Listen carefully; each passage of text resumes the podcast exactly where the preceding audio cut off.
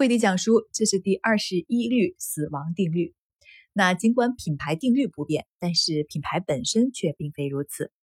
一个品牌被创造、发展、长大、衰落，最后消失。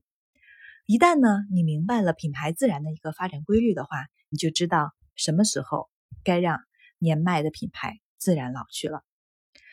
不要去试图把资源浪费在苟延残喘的品牌上。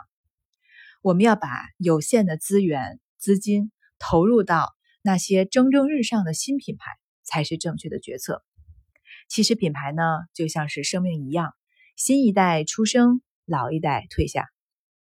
在这个过程当中，不要和自然去抗争。品牌就像人，有他们存在的时间，那自然呢，也有他们消失的时间。在这里呢，我们说经常会犯的一个误解是什么呢？就是一个知名品牌，如果它已经不代表任何东西了，或者它代表的是一个过时的东西，都是没有任何价值的。那一个品牌即使没有特别的知名度，哎，但只要它有所代表，也是有价值的。